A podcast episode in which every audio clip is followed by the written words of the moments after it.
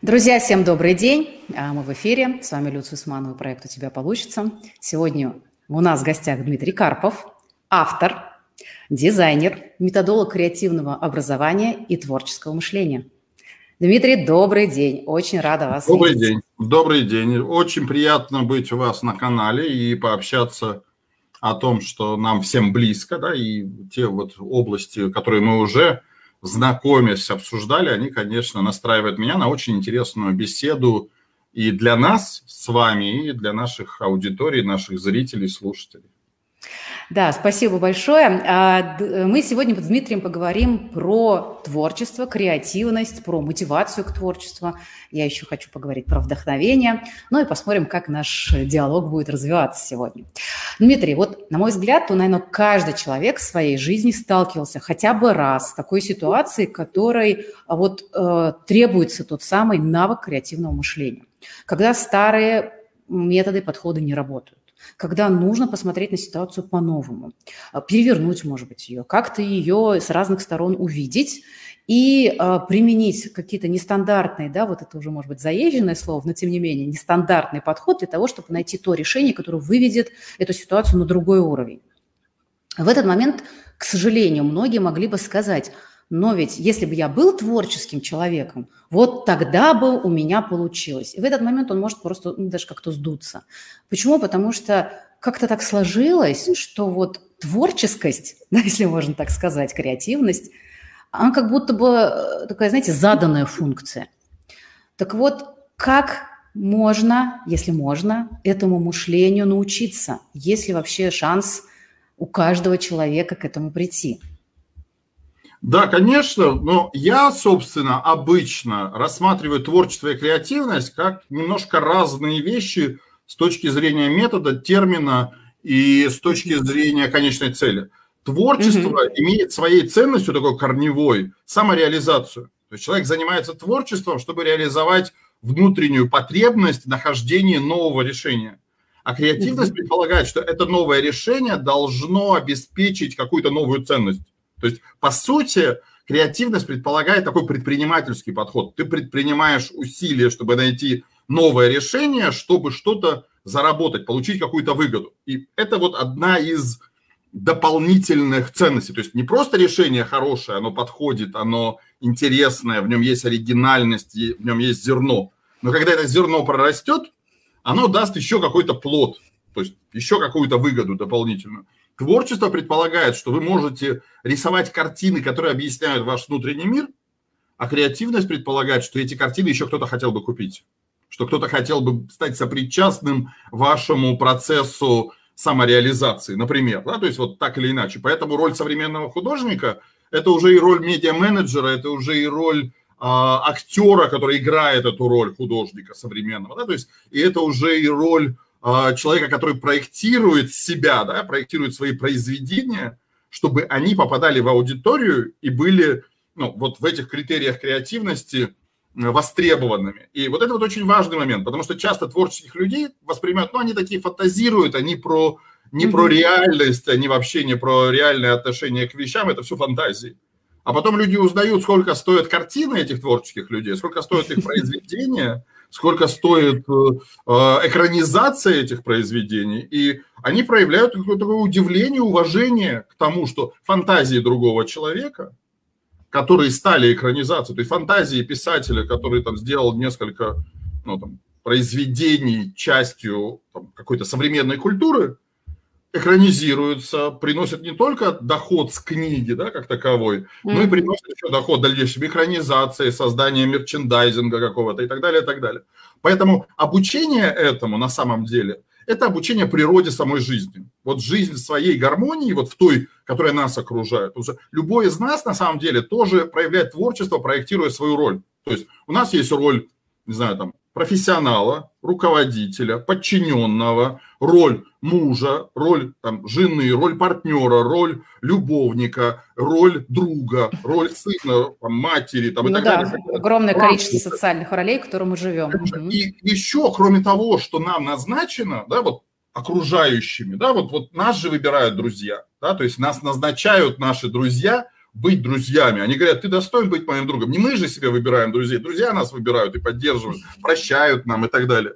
Но мы, проявляя творческое мышление, проявляя творческую суть, творческую природу, вдруг начинаем думать, слушайте, а мне этого мало.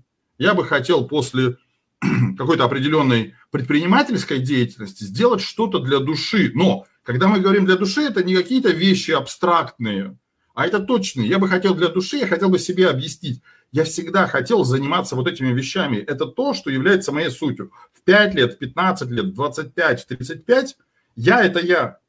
И я, занимаясь тем, чем я занимаюсь как предприниматель, я тоже занимаюсь творчеством. Я придумываю, как будет работать бизнес-модель, как она будет зарабатывать, какой, как, какие реальные показатели у нее будут, но при этом я хочу, чтобы эта вещь была оригинальная. Я хочу, чтобы эту вещь связывали со мной как с личностью. Говорили, это проект, это проект Светланы, это проект Дмитрия, это проект Люции, это проект и так далее, и так далее. То есть отражал меня как личность. И это очень важный компонент сегодня, в котором тоже есть вот эта вот составная креативность и по отношению, даже не, не хочу брать банальности, вот эти связанные с личным брендом угу. а с репутацией, которая возникает среди людей по-настоящему, вот в той реальности, который человек, ну, в которой человек находится и которую он не симулирует. И вот, вот когда мы играем роли, одни роли мы симулируем, конечно, мы вынуждены, а другие предполагают, что мы творчески смотрим на себя и творчески себя несем. И вот в этом отношении каждый из нас, он действительно по-настоящему, как бы пафосно это не звучало, творец. И мужчина, и женщина. И в этом смысле наверное, вот те слова, которые я произношу, очень близки многим людям. И то, чем я занимаюсь, очень близко огромному количеству людей. Ну, то есть мы можем говорить о том, что творчество – это непрерывный процесс нашей жизни, а все-таки креативность – это некий навык, который мы можем э, использовать для того, чтобы наш творческий потенциал раскрыть, дать ему реализоваться. Ведь все-таки, как ни крути, обладать определенными способностями мало. Да? Если мы все творческие по сути, то нам все-таки э, нужно приложить некоторые усилия, которые это переводят в навык, который помогает не только в нашей, например, в той среде, где мы реализуемся творчески, ну вот так скажем, стандартно, ну условно, естественно, стандартно, да, но и который помогает нам в итоге как навык вообще в нашей жизни и в любом нашем проекте. Так ли это? Да, конечно. Вот угу. следуя вот вашей мысли про творчество и креативность, да, вот сейчас, когда мы обсуждаем это, ну давайте представим, что творчество – это же как водопад. Это вот просто определенная энергия, да, энергия, которая есть, она часть природы, часть ландшафта жизни. То же самое, как часть ландшафта жизни – это вулкан, он время от времени там извергается и создает какую-то свою энергетику, какую-то свою лаву, какую-то свою, свою породу, да, создает. Но креативность – это попытка взять и вокруг водопада выстроить электростанцию. То есть mm-hmm. получить что-то еще, что позволит эту творческую энергию направить в русло, которое тебе нужно для получения другого типа энергии, другого типа выгоды. И кто-то приобретает через креативность уважение коллег, потому что коллеги видят, как легко, непринужденно, естественно человек придумывает, а главное, придумывает и реализует. Потому что хороший замысел, он соблазнителен. Он создает у человека желание достигать, создает у человека, и этому обучиться можно только этим занимаясь. То есть можно прочитать массу книг по креативности, прослушать массу лекций, посетить массу курсов. Но если вас никогда там не попросили сделать то, что вы придумали, то вы никогда этому не научитесь, потому что вот эти вот дофаминовые такие вот потоки внутри нас, потоки удовольствия от того, что у меня получилось то, что я задумал, это ключевое качество Творца, ключевое качество, в данном случае я без пафоса говорю Творца, да, вот человека, который, который не может по-другому жить, не может существовать. Он хотел бы, чтобы та мысль, которая у него возникла, возникла в физической реальности. И она может быть абсолютно любой. Вот можно совершенно спокойно, вот одно из упражнений, которые я люблю в этом смысле давать, это я говорю, вот у вас есть лист бумаги, и вы можете сделать из него самолетик. Ну, отправить самолетик на 7 метров. Ну, то есть, пусть он пролетит 7 метров. Вы отправляете самолетик, а он летит на 3 метра. Или он летит на 5. Вы снова берете этот лист бумаги, разбираете самолетик, ну вот, который был, да, и снова его пересобираете. Делаете длиннее крыло или шире крыло, или по-другому бросаете. Но вы используете итерацию, чтобы получить свою цель. Может быть, у вас самолет – улетит сразу на 7 метров. И вы скажете себе, да, классно. У меня было в Питере, там были из политеха, а, замечательные ребята, были преподаватели, были бизнесмены, очень разнообразная группа. Я им даю задание, и один из них, о, у меня авиационное образование, сейчас увидите. И он бросает, и у него там, ну, не знаю, на 4 метра так летит, падает самолет. Ну, то есть не на 7. Он сделал все правильно, он сделал все по науке. Широкое крыло, еще, еще какие-то аэродинамические вещи учел. Но у него не получилось сходу. И это очень хороший опыт, что иногда твоя теоретическая база, она тебе только мешает, потому что создает много стереотипов для действия. Но будет какой-нибудь парень молодой, который возьмет лист бумаги, скомкает его просто и скажет, это же тоже самолет. Да, и, и отправит. Он на 7 метров летит. И ты думаешь, а как это? Да? То есть, потому что он берет и ломает правила. Или он идет против стереотипа, который у нас есть, что самолетик это там два крыла, там вот это нет, это же тоже летательный объект, просто другой формы. Я решаю задачу мет- ну, да. с метрикой, которая у меня есть. Она это говорит, а что так можно было? Можно. Конечно.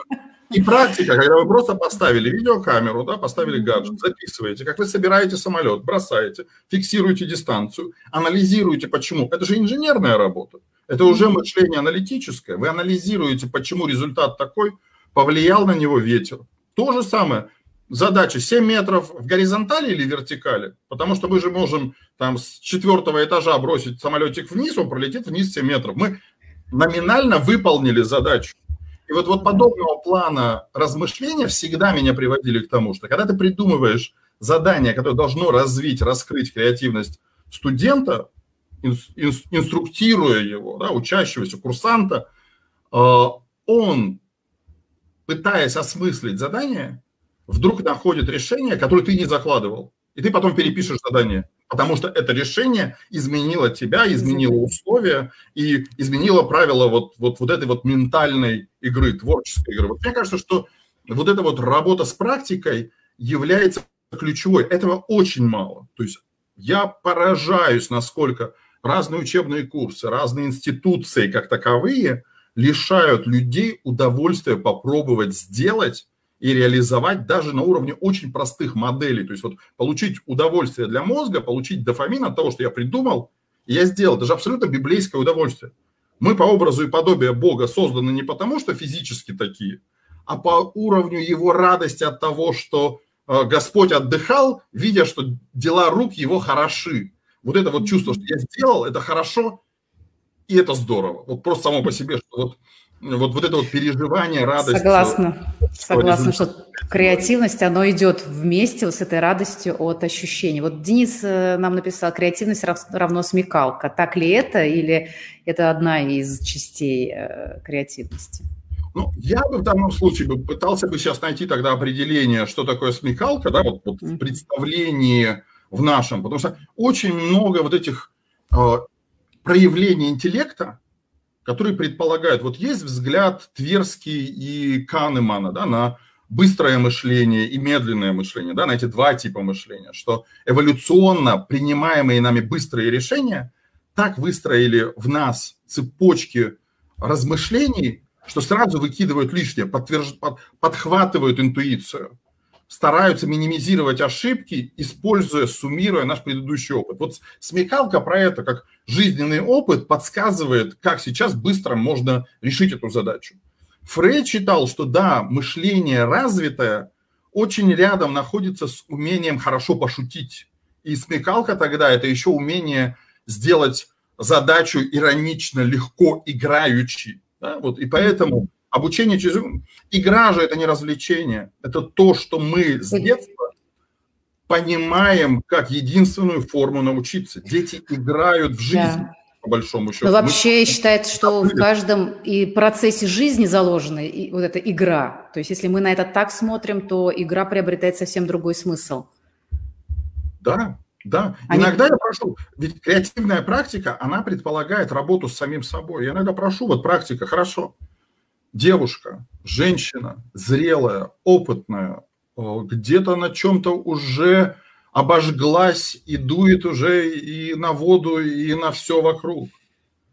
Поработайте с собой, запишите на видео четыре разных варианта того, как вы рассказываете о себе. Просто о себе. Это вы, но это ваш разный нарратив.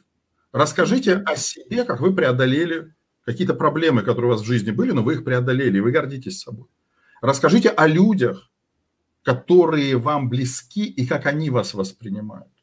Расскажите про то, что вы действительно по-настоящему любите. Знаете, с чем я столкнулся? У людей возникает пауза в несколько минут, когда их просто просят рассказать, расскажите, что делает вас счастливыми. Люди не задумываются о подобных фундаментальных вещах. И видео, когда человек просто сам на себя смотрит, когда он рассказывает о вещах, которые у него вызывали сложности в жизни, но он их преодолел, он вдруг потом сам себя слушает и говорит, ой, а я здесь вижу, у меня здесь вот там блик в глазах возникает, да, слезинка как-то вот, мне как-то вот трогательный такой момент, ну хорошо, я тебя пересказала, я теперь уважаю, потому что я чувствую, я преодолела что-то, и мне сама эта креативная практика – это роль. Роль героя, который преодолел сопротивление среды, сопротивление ситуации, предательство, обман, что угодно. Другое – это роль героя, который находится в центре людей, которые его окружили. Роль героя, который рассказывает про то, что есть вещи, которые он делал, и не сделал, и ничего страшного. То есть вещи, которые, ну, то есть расскажите на одном из видео про вещи, которые вы запустили, хотели запустить, придумали, и у вас не хватило желания, не хватило сил, не хватило ресурсов, не оправдывая себя, может быть, вы обвиняете себя в этом, но признайте, что замысел-то был хороший. И вот иногда люди просто так по-разному посмотрят на свои портреты, а можно параллельно еще попросить, чтобы человек, например, в этом смысле я, конечно, реализую какие-то собственные комплексы, а, менял свою прическу. То есть каждое видео делается с паузой в одну минуту. За одну минуту нужно там, собрать волосы в пучок, сделать какую-то челку, то есть чуть-чуть еще поменяться внешне, рассказывая. И вдруг потом, анализируя самостоятельно, не я анализирую, а вы сами смотрите на четыре разных образа, творческих образа, креативных образов, вы вдруг понимаете, о, а мне здесь нравится блеск в глазах, потому что это блеск уверенного в себе человека. Я говорю, и мне нравится то, что я говорю. Я вдруг услышала сама себя, я услышала, как ту, как я рассказываю, как люди отзываются обо мне, наполняет меня уверенностью. Что я в этом поняла? Что в моем лице очень много красоты, очень много выразительности, когда я уверена. Мне не нужно в этом смысле как-то себя подтверждать, искать нужный ракурс. Я уже не волнуюсь по поводу того, как я себя чувствую и так далее, и так далее. Я чувствую, что когда я думаю о людях, которые за мной, которые поддерживают меня, я чувствую себя уверенной, и я чувствую себя красивой, я чувствую себя идущей как бы ну, впереди себя этим образом. И человеку иногда это раскрывает. То есть вот подобного плана практики бывают полезны. Ну, это вот как раз, э, это был один из моих блоков для обсуждения, то, что вы уже начали, да, вот способность человека своей жизни рассказывать историю. Мы, каждый из нас, это вот нарратив. То есть мы всегда история, которую мы рассказываем людям то, как мы живем, то, как мы действуем, то, как мы общаемся, как мы вот представляемся, да, вот то, что вы сейчас рассказали, это наглядный пример того, что иногда у нас может даже ступор возникнуть, а что себе рассказать, а кто я есть. И в этом смысле такие практики очень и очень показательные. И когда мы пишем посты в социальных сетях о себе, да, что-то, и вот эта история, которую мы пишем о себе э, всей своей жизнью – здесь это такая интересная штука получается. Мне очень понравилось, как вы говорите об этом в своем выступлении на TEDx, что это такое самотворчество, то, что вот вы, вы сейчас проговорили, это способность э, вообще-то менять свой облик, внешний, внутренний, та история, которую мы рассказываем, мы можем ведь ее освещать с разных сторон, э, показывать ее более выпукло какие-то одни части, э, что-то даже где-то придумать. А иногда ничего не придумывая, но освещая что-то, что кажется нам где-то неважным, вдруг в, какой-то, в каком-то контексте приобретает настолько яркость, выпуклость этого образа, что это действительно вдохновляет в первую очередь себя и это удивительно, потому что вот эта способность рассказывать истории, когда мы начинаем быть открыты с миром, это еще и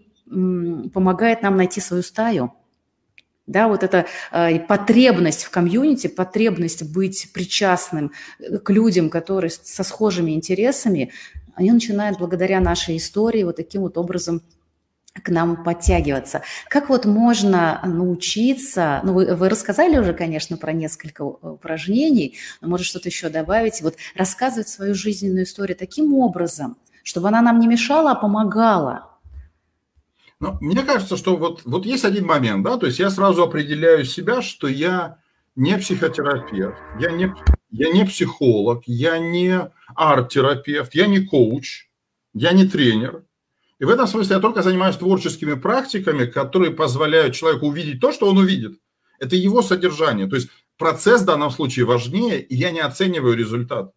Но то, что я предлагаю в рамках, допустим, своего там курса, я его намеренно сделал две недели, чтобы человек получился побыть в другой роли кратковременно, и при этом это дало ему импульс только для самостоятельного. То есть его задача в конце придумать саму себе практику. Но она не про прошлое. Ой, давай расскажем про взаимоотношения с отцом. А вот, а давайте вспомним первый раз, когда у вас случилась какая-то неудача и как вы ее переживали. А первое предательство какое было. Конечно, это важный жизненный опыт, но он не объясняет, какая история будет последующая. Да, есть масса барьеров, препятствий внутренних, каких-то внутренних а, стереотипов по поводу себя, которые нужно пересказывать. Так устроен наш мозг, наше восприятие, что когда мы пересказываем вещь, это связано с артикуляционным мышлением. Когда мы находим правильные слова – для того, чтобы выразить тот образ, который душа нам рисует внутри, наше сознание рисует, наша личность сама себе рисует этот образ, это же самое важное, что внутри нас есть вот этот вот постоянно работающий кинотеатр. Мы туда попадаем во время сна, в этот кинотеатр. И там мы режиссер, там мы драматург, там мы сценарист, там мы актер, там мы зритель. Мы во всех этих ролях одновременно находимся. И когда мы оттуда выходим, просыпаясь, кино продолжается. Наше бессознательное продолжает работать, создает эти истории, учит нас через эти истории, пугает, помогает, вдохновляет, возбуждает и так далее. То есть создает какой-то свой психологический, психический опыт. Но я не работаю с ним на уровне анализа. Я говорю, что есть будущее, и есть только сегодняшний момент. Вот этот пресловутый carpe diem, жить сейчас. Это не значит, что безрассудно ты не думаешь о завтрашнем дне. Наоборот, ты глубже думаешь. Иногда важно рассказать свою историю с момента своей смерти, с момента своего разложения. Вот давайте начнем историю с того, что ваше тело полностью растворилось в природе. Каждый атом, каждая молекула вашего тела полностью растворилась. Что было до этого? До этого были годы нахождения там в земле, были вы... Все, придумайте, в, какой видом, в каком виде вы оказались. Кто вас снес в гробу, кто вас там в крематории отнес. Какие это были люди. Ваша смерть как произошла? С кем? Кто был вокруг?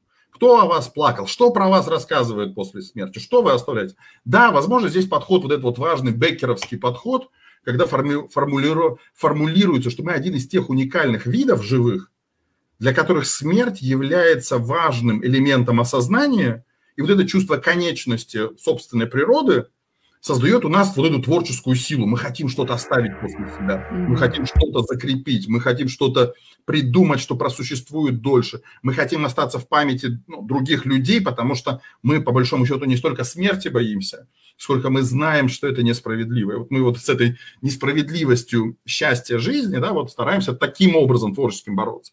И ты рассказываешь наоборот. А потом в моей жизни произойдет, вот произошло вот это, вот это, вот это, вот это, и мы приходим к сегодняшнему дню. Вот это, мне кажется, интересный нарратив, потому что он исходит от конечности, и кому-то об этом грустно, кому-то об этом печально. Но кто-то, кто проделывает эту практику, по-другому уже жить не будет.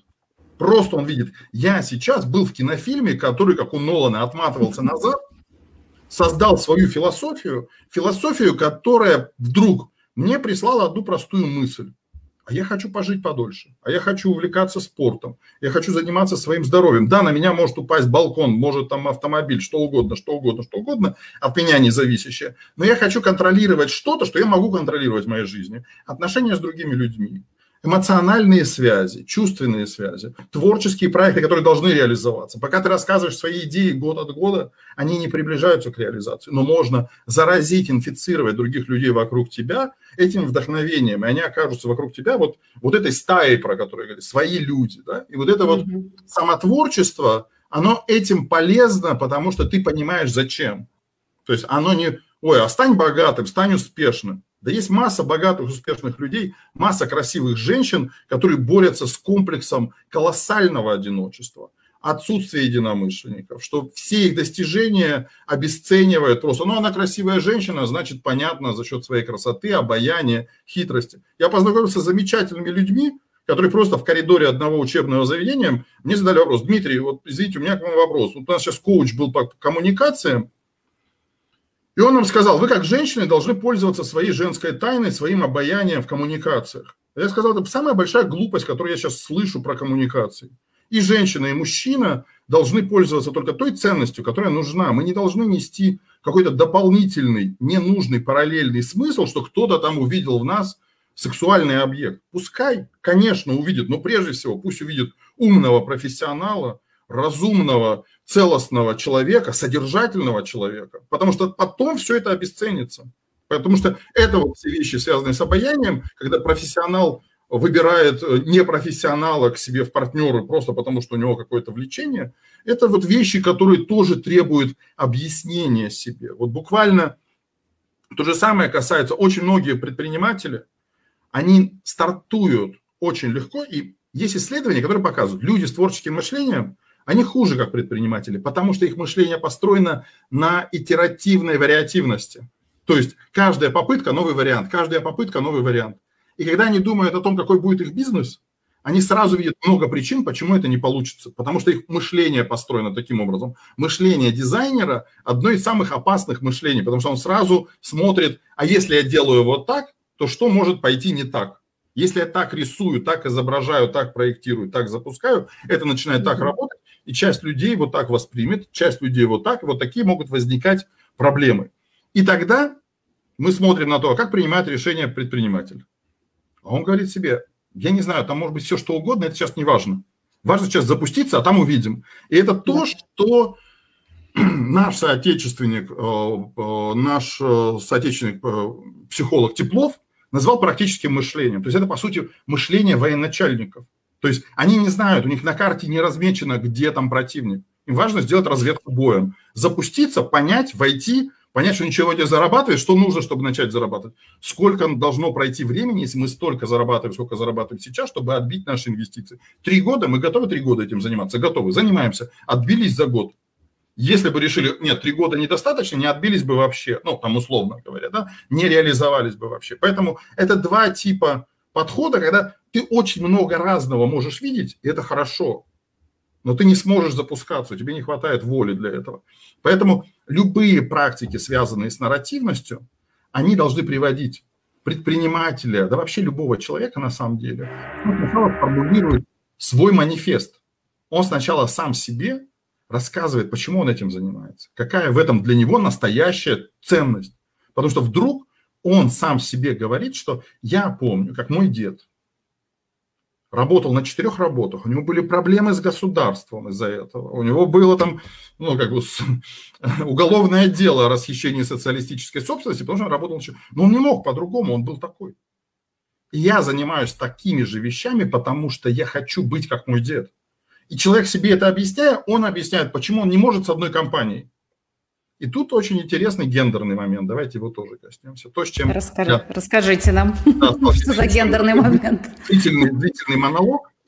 Вот многие женщины, находящиеся в партнерских отношениях по бизнесу с такими деятельными мужчинами, у них так устроено их психологическое восприятие, что либо ты со мной в моем бизнесе, и они прям буквально говорят, это как семья.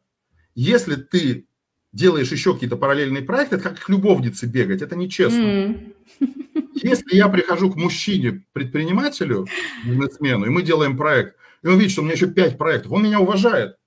Он говорит, молодец, тянет, и это тянет, и это, значит, и мое будет тянуть. Значит, он там много чему научится, значит, он там еще реализует, что он здесь не реализует. И поэтому веди... и в данном случае я не хочу, чтобы это выглядело как какой-то стереотип. Но это часто вещи, которые нужно тоже нарративно учитывать, потому что если ты слышишь, что тебе про взаимоотношения рассказывают в конструкции семьи, ты должен перестроить эту коммуникативную модель в конструкцию, например, школы. Для меня каждый проект – это как класс.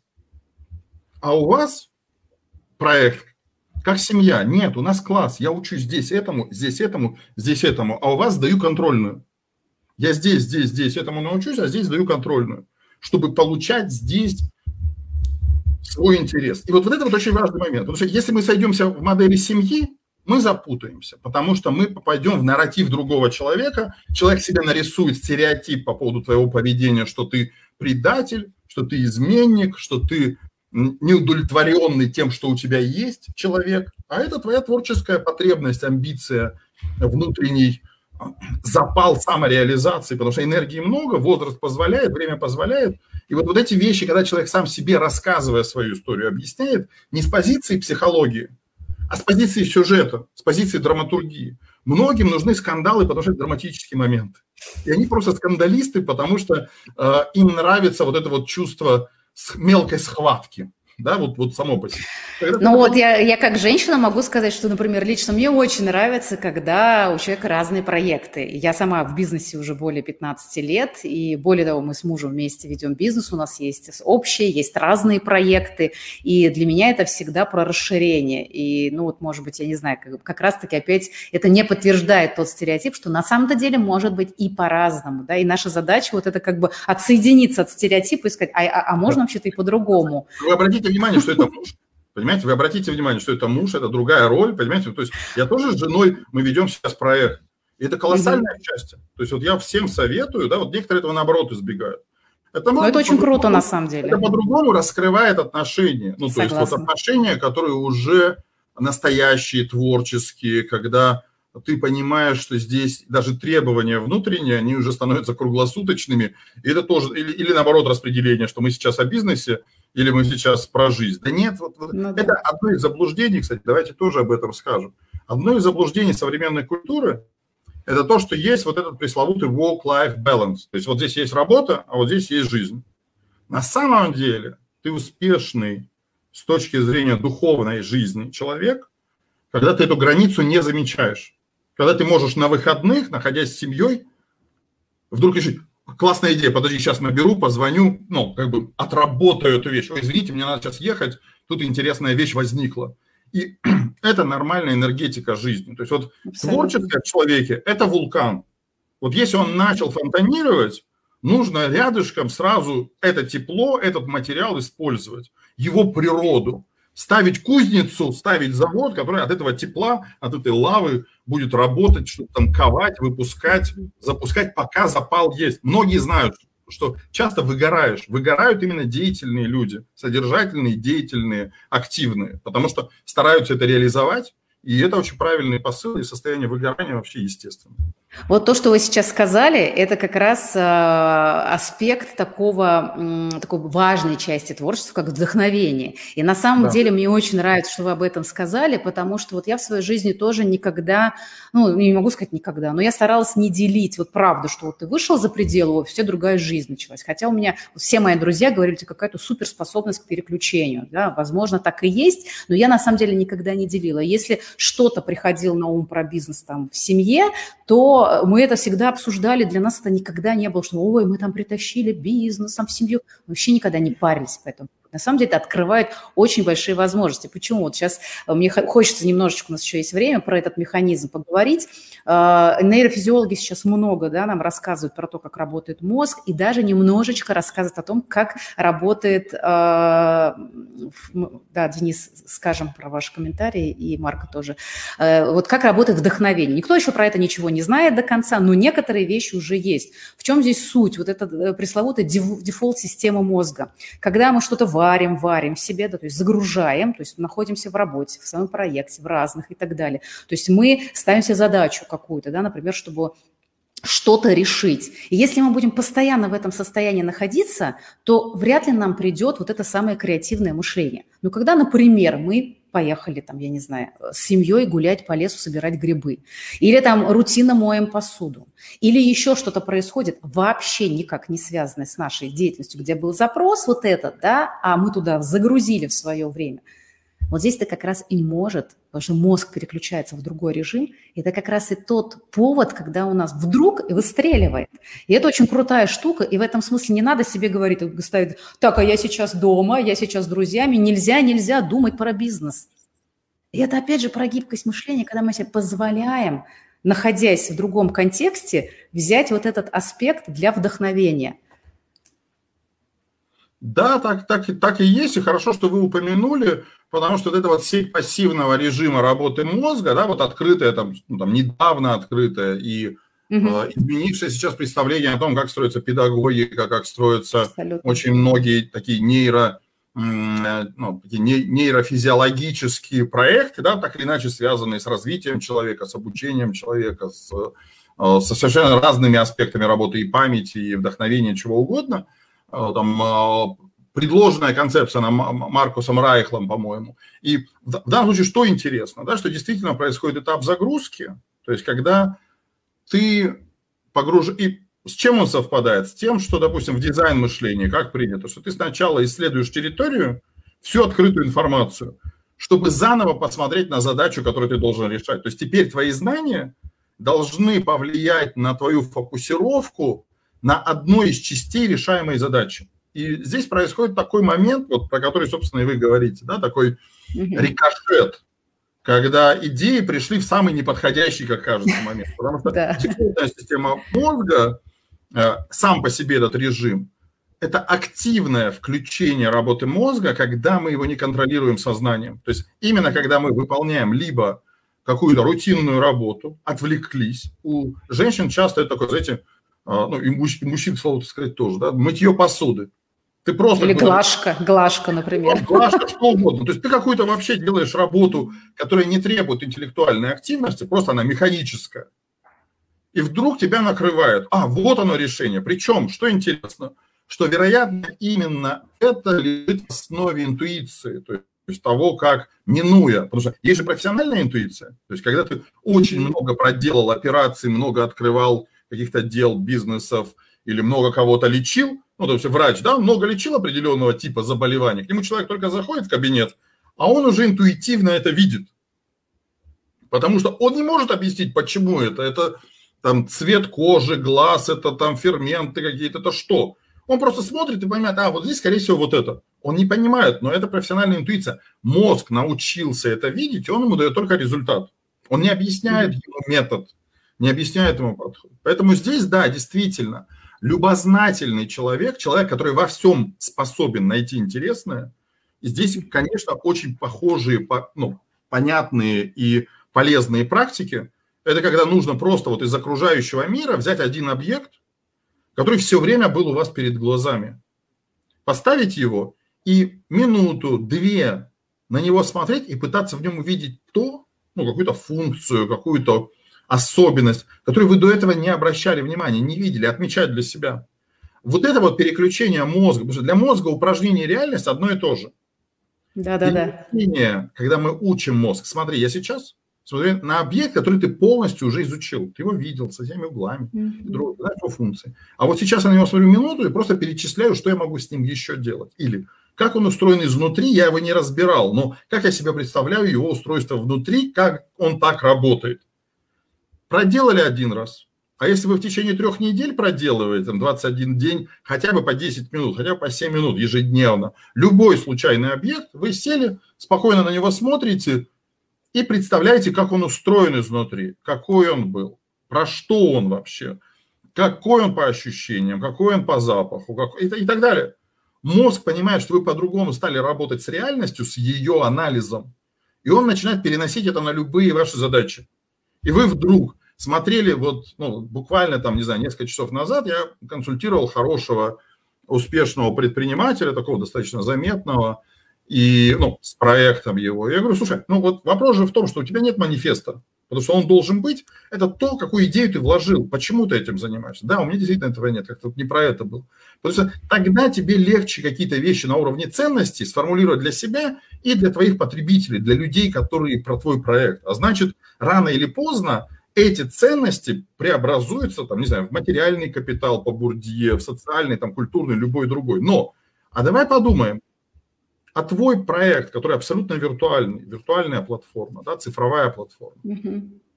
вот если представить ее как некоторый объект, какие там запахи и какие там звуки. Вот если мы представляем этот проект, который там, например, электронный магазин, например, и там может торговаться что угодно, от обуви, там пахнет обувью? Да нет же, конечно. Нет, конечно. Вот, в том-то и дело. А какой там образ? А что там? Ну вот запахи чего? Потому что если мы скажем, а как он выглядит, ты начнешь сразу вспоминать, что, что там в офисе. Люди с ноутбуками, столы там, э, да, э, да, там, ну, там, не знаю, там кофемашина там на кухне и так далее, да, пахнет кофе там и так далее. Нет, Задача создания образа твоего продукта, который ты производишь, и перенос его в другие сенсорные системы, с которыми ты еще не работал, просто чтобы дать твоему мозгу сигнал, поработай с этим, загрузись этим. И тогда приходит вдохновение, потому что мозг вдруг понимает, а, мне интересно работать, ты начал мне интересно рассказывать про жизнь, наконец. Замечательный отечественный фильм «Человека с Подольска». Замечательный фильм. Он про это. Ну, не буду сейчас раскрывать его всю, как одногодную, я об этом, скорее всего, напишу отдельно. Но суть в том, что Но... когда человек, ты три часа проводишь в дороге, и ты ни разу не обращал на интересные объекты, красивые, эстетичные, осмысленные какие-то объекты по дороге. Ты не можешь вспомнить ни одного объекта. Ты едешь как зомби на работу. Ну, то есть это не жизнь. И вот, вот эти вот моменты очень важны, мне кажется, в... То есть нам в какой-то момент надо самим себя переобучать вдохновению, потому что мы в детстве знали, умели вдохновиться, да. заниматься до упора. Ну, я в пример привожу анимацию, например. То есть, когда ребенок смотрит мультик, у него должно быть чувство, что он так тоже может. Он должен попробовать снять сам мультфильм.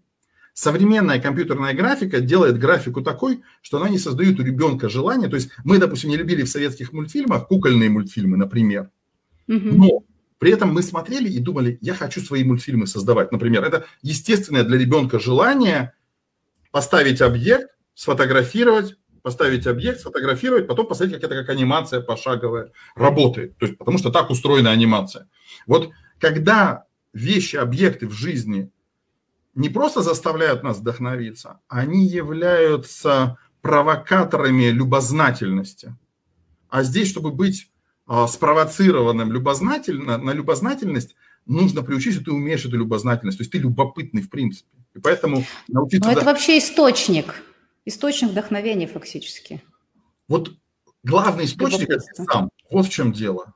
Понимаете? Вот, вот это вот самое... Мне это, мне это напомнило, вот какие упражнения вы сейчас там привели, да, а, например, как сенсорное восприятие можно тренировать. Это, например, тренируешь слух, запах и прочее.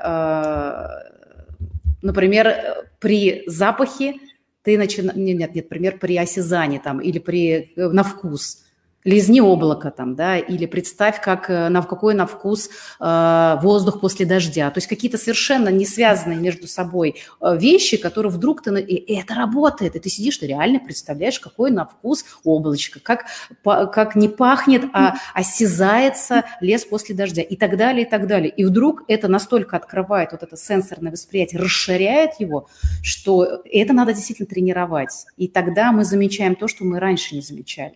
И это очень круто, по-моему. Понимаете, это же, как сказать, это же не просто, чтобы свою жизнь развлечь, а ну, это да, настроить это... мозг на определенную э, гармонию, гармонию всего. То есть, когда человек научился гармонизировать что-то внутри себя, он все это хочет распространить на окружающий мир. И здесь что интересное происходит? Вот мы берем хороший арт-директор, есть магазин, и он просто говорит, ковер должен быть вот такой. Он говорит, блин, ну что за блажь такая? Ну, как, как, он говорит, слушайте, ну вы либо приглашаете меня, либо приглашайте кого-то другого. Я говорю, ковер такой.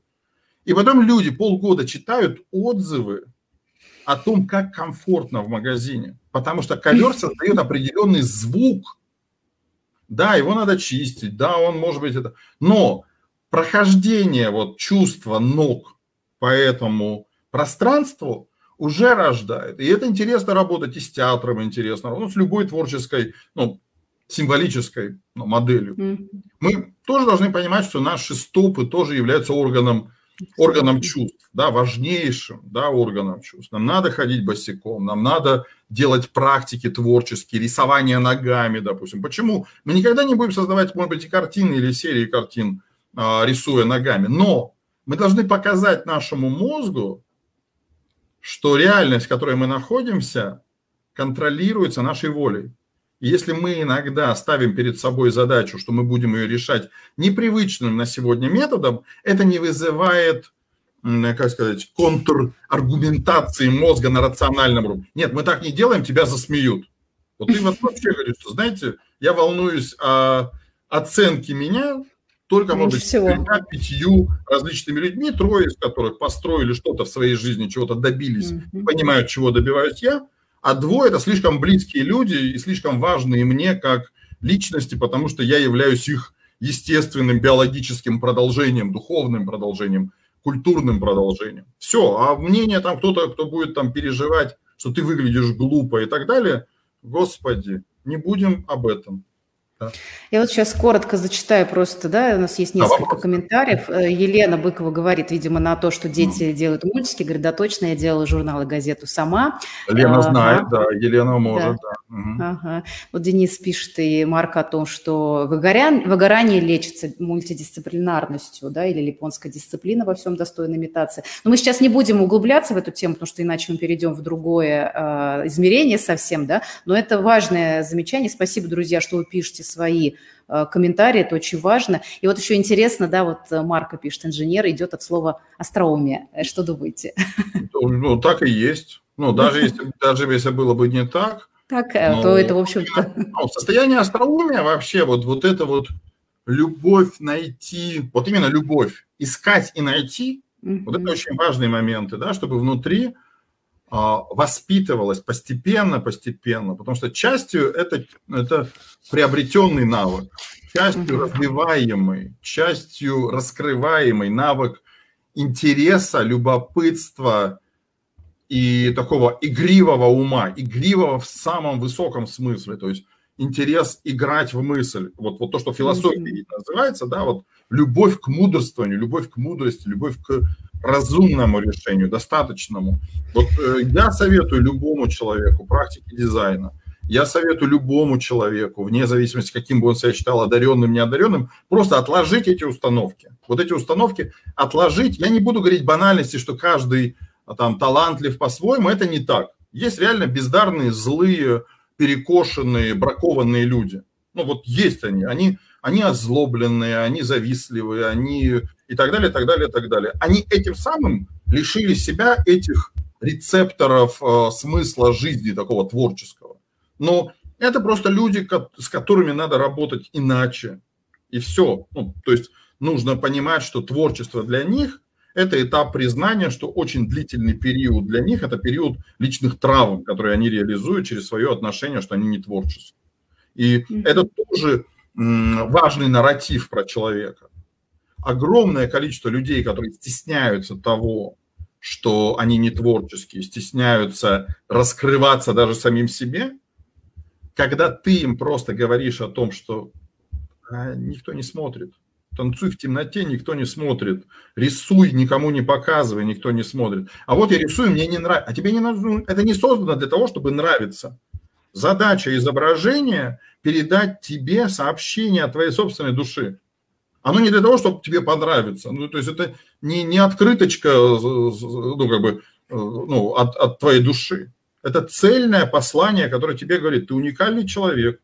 Любой другой человек, собранный из тех же молекул, из тех же хромосом, абсолютно от тебя будет отличаться, потому что у тебя другая комплекция чего-то, что делает нас именно людьми, вот, вот такими способными уже думать о там, других планетах и так далее. Не хочу сейчас пафосных вещей говорить, но произносить блажь, что все талантливы там по-своему, все креативны, там, нет. Есть реально гениальные люди, есть очень талантливые люди, давайте не равнять. Это, и, и это люди со своей трагедией. Талантливый человек, он со своей, вот тоже вопрос перегорания. Огромное количество действительно деятельных людей перегорает чувствуют невостребованность. Им хотелось бы, чтобы среда, которая вокруг них образовалась, она постепенно перестраивалась, чтобы высасывать из них весь потенциал, выбирать из них весь потенциал, выжигать это все. И потом, естественно, наступает выгорание, потому что это естественное чувство израсходования аккумуляторной батареи, ну вот своей внутренней. И к этому надо так относиться. А есть э, виртуальное такое выгорание, когда человек за этим термином прячет на самом деле неспособность собраться, дисциплинировать себя, э, принять, принять на себя вызов, э, делать то, что ему сейчас делать обязательно, потому что есть вещи обязательные, и тут никуда не убежишь. Тут просто надо сидеть и делать, и все, и оно придет. По-другому пока не придумано. Да, в этом смысле вот то, что пишут э, наши слушатели, да, есть э, обязательное понятие дисциплины, если мы хотим тренировать свой мозг, и как бы это, может быть, э, грустно в какой-то степени не звучало, и якобы не состыковывается с творчеством, тем не менее, это нормальная часть, которая, если мы хотим это перевести в некий навык, это имеет место быть, мы сейчас не будем про это говорить, просто коснемся, да, что это действительно норма того, чтобы приучать себя, вот как вы говорите, 10 минут в день, сколько-то, но регулярно-регулярно делать, Это вопрос просто дисциплины, когда ты себя приучаешь и нарабатывают эти новые нейронные связи для того, чтобы пластичность мозга была такая, чтобы э, вот эта креативность стала твоей частью. А, Дмитрий, мы будем заканчивать.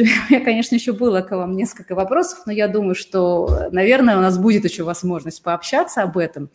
А, но все же я маленький один вопрос задам с большой просьбой прям вот коротко на него ответить, просто потому что мне жутко любопытно вот про эту часть вашей жизни. Да? Вы в прошлом сапер. Да. И потом у вас был опыт работы э, в дизайнерской да, компании, и вы там сейчас соединяете методологию, образование, э, опять же, работа там с, ну, как бы с нейронами. Ну, в общем, как вы это умудряетесь сделать? Это отдельная там песня, я восхищена этим.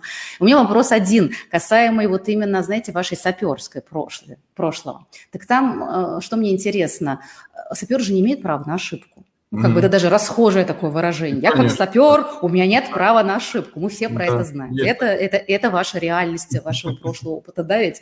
И, и в то же время, вот вы говорили пример того, что дизайнеры, они всегда что-то пробуют, они могут где-то ошибаться. То есть вообще, в принципе, творческий процесс, он не вопрос ошибок или не ошибок. Это вопрос э, как бы самого процесса, и, естественно, здесь могут быть верные решения, неверные. И если творческий человек будет постоянно задумываться, ой, ошибусь ли я, буду буду ли я там, магнолия, могу ли я, да, вот это вот все, mm-hmm. он вообще не да. будет творить. Как вы смогли это соединить, вот это вот э, я не имею права на ошибку, и в то же время вот это дать себе возможность так креативить? Мне прям... А, ну, на самом деле, не, не получилось это соединить, не получилось. Uh-huh. И uh-huh. первое, все-таки сапер, он ошибается дважды. Первый раз, когда выбирает эту воинскую профессию, но он, конечно, не выбирает, меня как бы назначили просто во взвод. Uh-huh. Я начал обучаться, а там дальше, в общем, это стало уже долгом, и, в общем, у меня там больше шести лет, в общем, было службы как сапером, как заместителем. Дима, не колись. Саперного взвода. Но есть другой момент. Когда я слышу вот эти вот постоянные разговоры, что надо ошибаться, легко относиться к ошибкам, я как сапер, конечно, отношусь к этому скепсису, смотря в чем. Потому что когда ты продаешь то, что у тебя есть, твое имущество, вкладываешь в свой бизнес – ты не очень хочешь, чтобы за твои деньги кто-то там ошибался. Вот честно. Ну, мне кажется, Это да. хочется. Дизайнер – последний человек, который рискует в этом смысле, потому что он просто придумал что-то, что не сработало.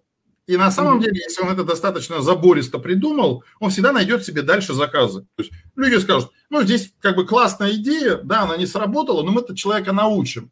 А вот человек, который вложился в реализацию этой идеи своими деньгами, прогорел на этом – он не очень доволен. Поэтому в данном случае, не принижая ни значения ни одного, ни другого, нужно прежде всего точно расставлять этапы. Они в саперном деле и в любом другом деле, и в дизайн мышления ровно такие же. Сначала этап наблюдения, эмпатии. Сначала смотрим пространство. Это то, что Барбара Тверски в своей книге «Ум в движении» да, выразила как основной тип мышления человека. Он мыслит пространством, пространственной модели. Мы сначала анализируем ближайшее к нам, потом дальнее к нам. В ближайшем нет рисков, значит, можем сделать первый шаг. Все, ровно про это. Ты рискуешь, когда ты оценил риск и посмотрел, что есть вероятность, и ты предпринял уже какие-то действия, чтобы минимизировать негативные последствия твоего действия. Это никак не замедляет тебя, но Именно задача сапера всегда – это замедлить противника, не уничтожить его, потому что пехотные мины, они не для того, чтобы уничтожить, они чтобы покалечить, чтобы а, как бы один ранен, остальные остановились, понимают, что дальше не пойдут. Ну, угу. Дальше страшно, не хочется.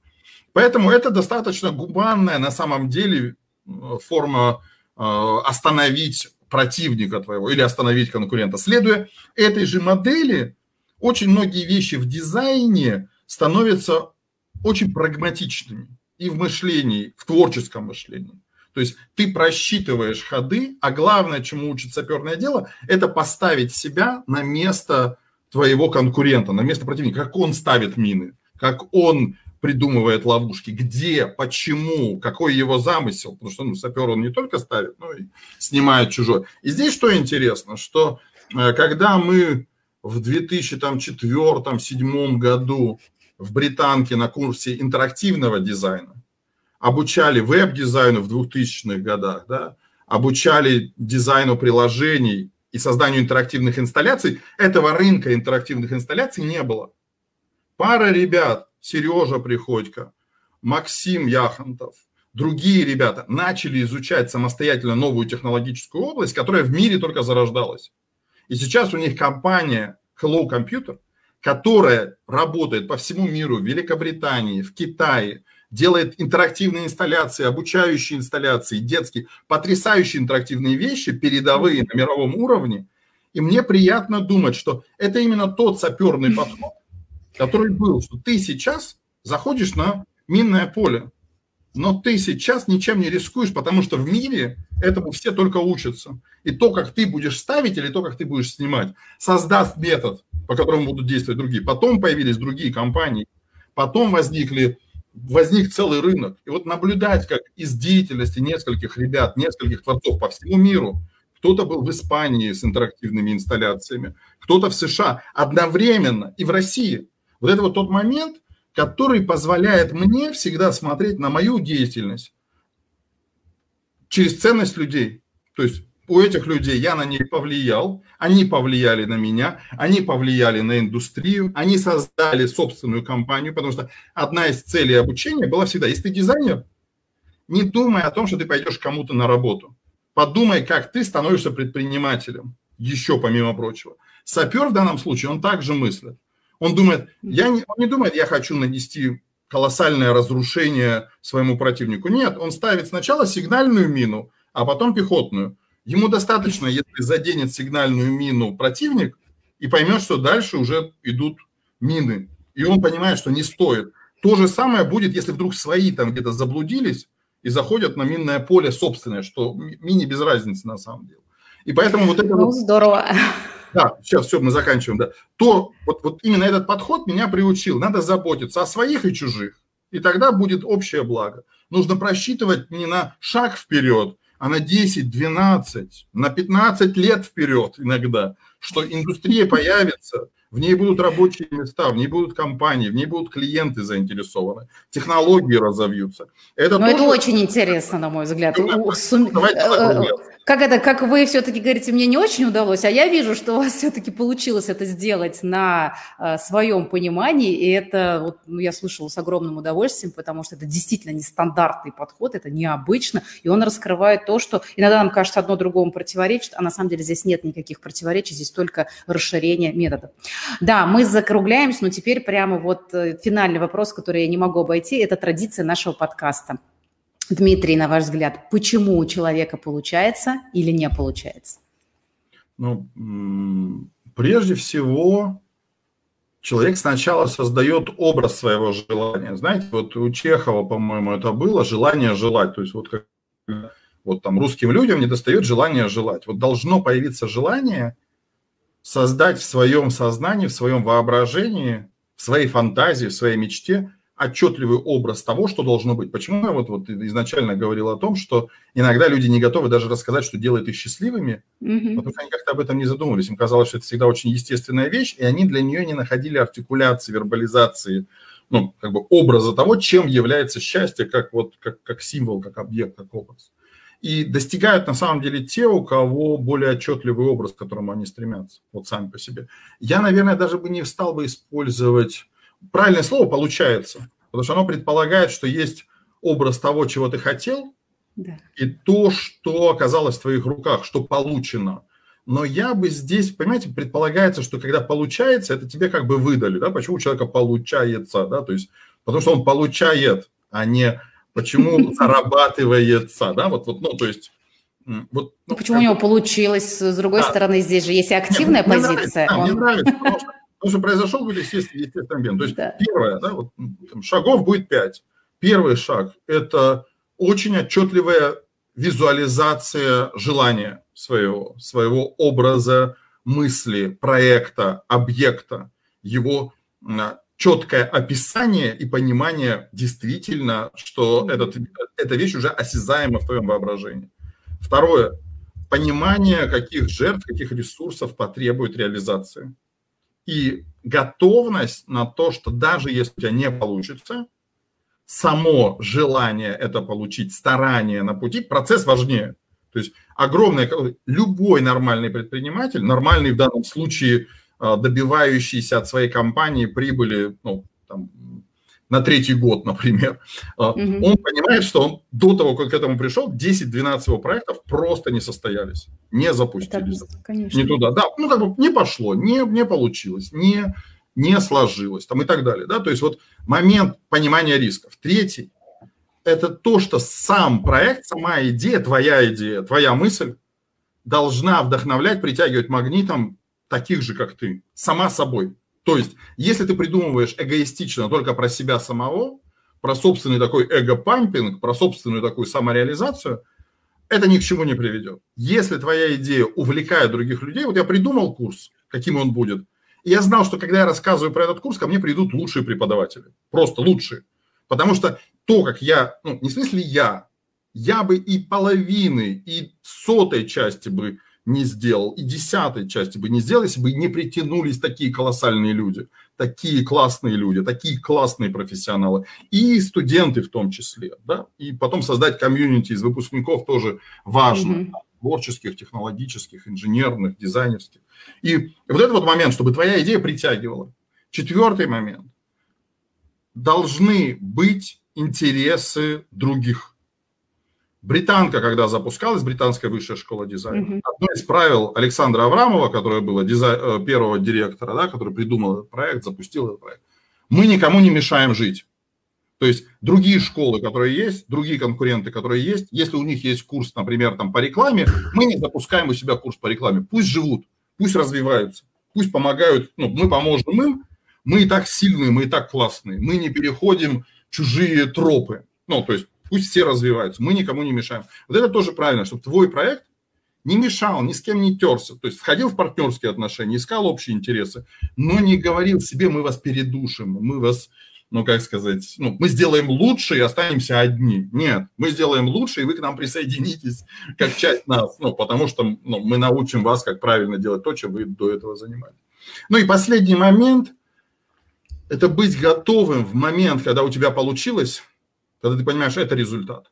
Не опустить руки. Это самый важный момент. Когда у тебя получилось, не потерять мотивацию. Mm, двигаться дальше. Двигаться дальше. Потому что mm-hmm. очень часто бывает хороший бывает. проект, резко да. начинает спускать, ну, то есть, э, качество. То есть, все есть, заработок пошел, и все сразу, то есть, это там... Да, там возникает, важное очень замечание. Да, mm-hmm. очень важный момент еще, эффект Рильгельмана возникает. Это когда mm-hmm. команда растет, и каждый полагается на каждого. То есть, вот пока mm-hmm. вас три человека, вы понимаете, что вы распределили между собой даже то, что вы не умеете. И вы это да, делаете. Да, да.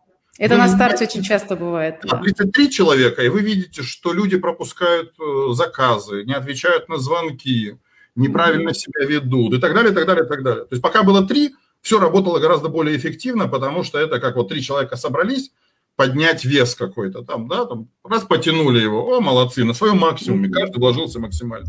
33 берут, и этот вес не могут поднять, уже как рассчитывают, что тот, кто рядом справа-слева, да. точно вложится побольше, и точно сильнее, и точно способнее. Вот примерно об этих вещах стоит задумываться, мне кажется. Спасибо, Дмитрий. У нас был совершенно какой-то потрясающий эфир. Заканчивать его прям мне не хотелось ни на одной минуте.